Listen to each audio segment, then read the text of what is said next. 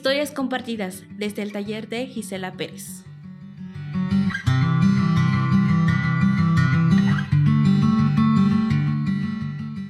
Las sombras del pasado. Isabel Castillo. Detrás de todos los monstruos que se nos aparecen, estamos nosotros orquestándolos y dándoles vida. Y al frente de todo está nuestro propio castigo. Son las sombras del pasado. Vayamos a donde vayamos, nos irán acompañando.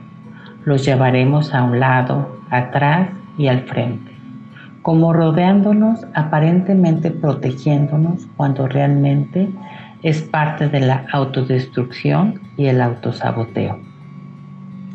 Iremos por la vida lamentándonos y quejándonos de todo y de todos, pensando que todos nos quieren hacer daño, que nadie nos entiende y que todo lo que hacemos está bien.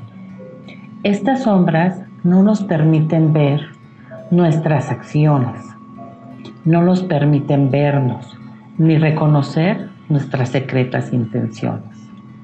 Estas sombras no nos permiten ver la luz de la gente que nos rodea y que desea lo mejor para uno.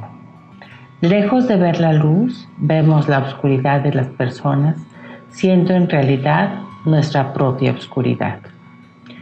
No todo es blanco ni negro, bueno o malo, luz u oscuridad. Lo que sí es cierto es que cada uno decide qué ver, qué sentir y qué recordar.